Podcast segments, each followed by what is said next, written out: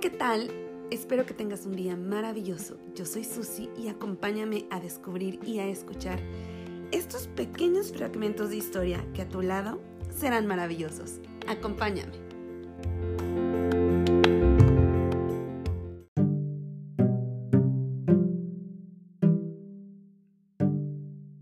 ¿Qué tal? Espero que tengas un día maravilloso. Yo soy Susi y quédate a escuchar este genial podcast. Vamos a hablar sobre el Halloween, esta tradición que todo el mundo piensa que viene de Estados Unidos, pero la realidad es que no. Así que quédate porque vamos a hablar sobre dónde se originó, qué significa, por qué se festeja y también vamos a hablar sobre las brujas de Salem. Así que quédate y disfruta este maravilloso podcast.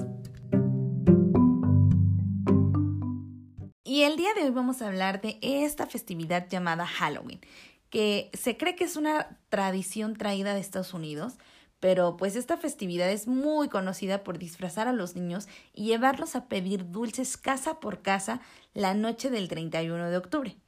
Esta celebración, pues la realidad es que tiene orígenes celtas, ya que ellos realizaban una ceremonia en donde conmemoraban el fin de las cosechas, ya que iniciaban las heladas en esta época, y así ellos despedían al dios Sol, ya que ellos creían que la vida del mundo era cíclica.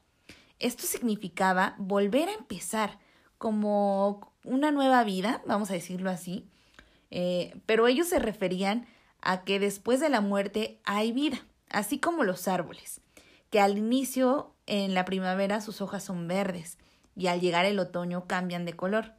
Luego en invierno pierden todas sus hojitas, pareciendo que el árbol murió. Pero cuando vuelve a regresar la primavera, el árbol renace y vuelve a tener hojas verdes.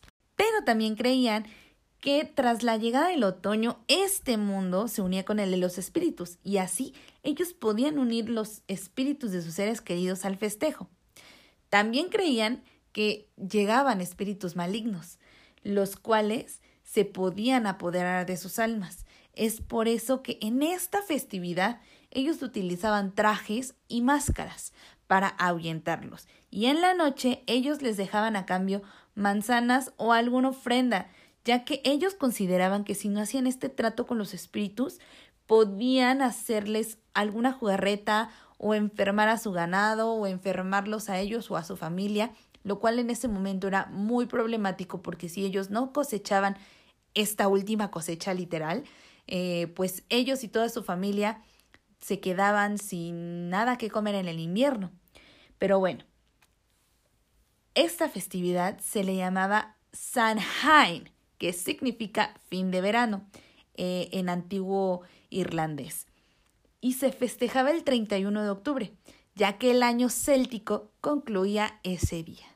Tras la llegada del catolicismo, esta festividad se denominó como pagana, así que se le colonizó y se le cambió el nombre por Víspera de Todos los Santos. En inglés, All Hallows Evening. En escocés, la palabra evening se contrae y solamente se dice in. Con el tiempo se acortó a Halloween. Y bueno, con el tiempo Halloween.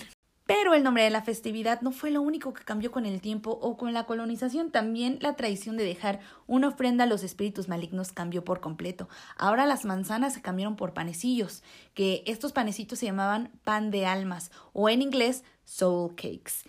Y cumplían la misma función. Tú en la noche del 31 dejabas tu panecito afuera de la puerta de tu casa y tan tan.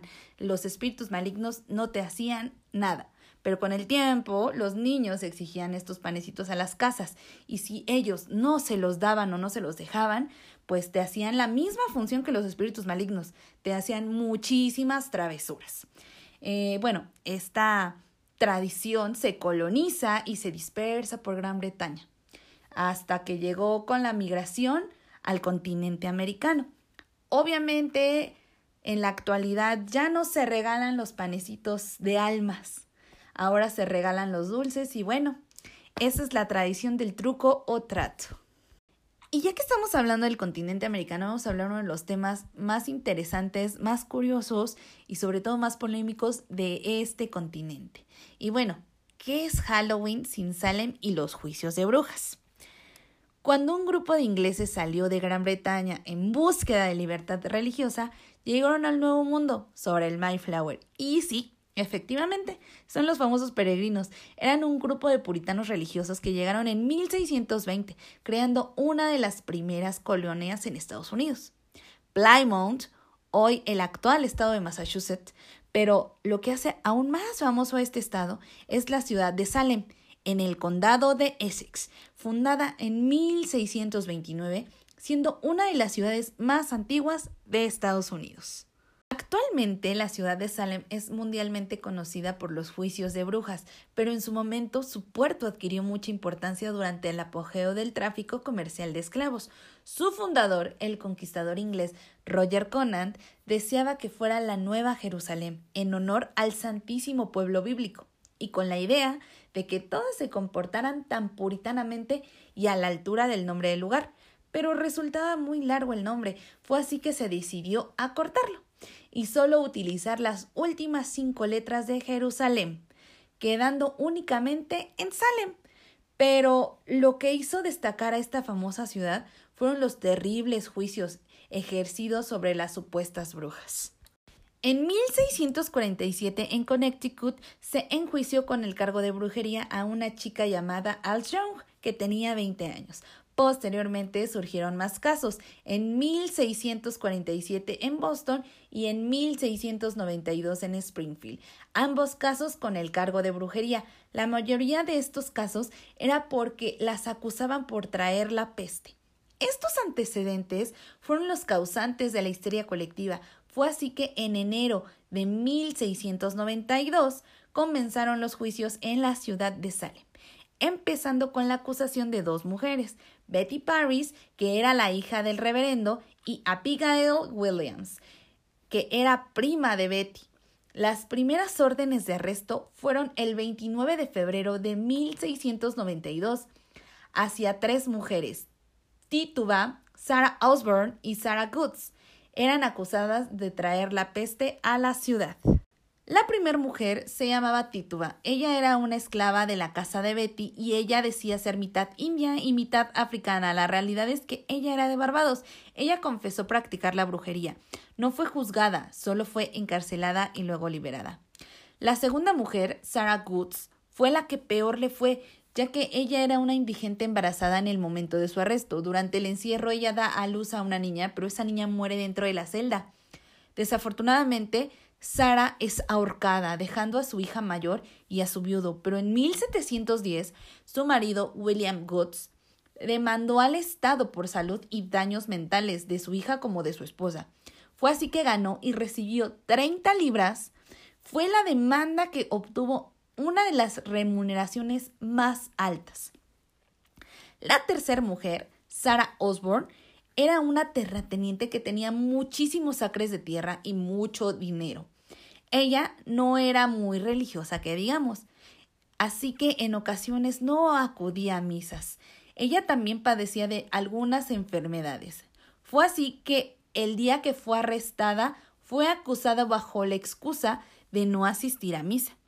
Fue encarcelada, pero ella a causa de sus enfermedades fallece dentro de la celda. Y pues sí, efectivamente, la, la excusa fue pues demasiado tonta, ya que la realidad es que le querían quitar sus acres de tierra y su dinero. Poco a poco la histeria fue colectiva y las acusaciones masivas. Muchas personas acusaban a mujeres para vengar rencillas o para quitarles sus tierras o porque simplemente realmente creían que practicaban la brujería.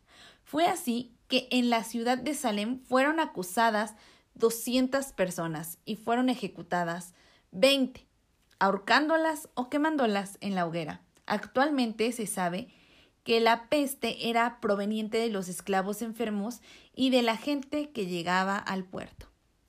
En 1957, el estado de Massachusetts se disculpó formalmente y públicamente con los descendientes de las mujeres acusadas de brujería por los juicios injustos. Actualmente, la ciudad de Salem recibe un millón de visitantes al año, que provienen de todos lados del mundo, dejando una derrama económica enorme. Tras visitar el famoso distrito histórico donde están las casas de los puritanos y con ello la gran historia de las brujas de Salem. Y bueno, esto fue todo el podcast. Espero que les haya gustado y bueno, ya saben que estos podcasts siempre los hago con muchísimo cariño para ustedes. Y bueno, yo soy Susi, espero de verdad que les haya gustado y pues bueno, nos escuchamos para el próximo podcast, ¿ok? Besos enormes, que tengan un maravilloso día y hasta el próximo podcast. Bye.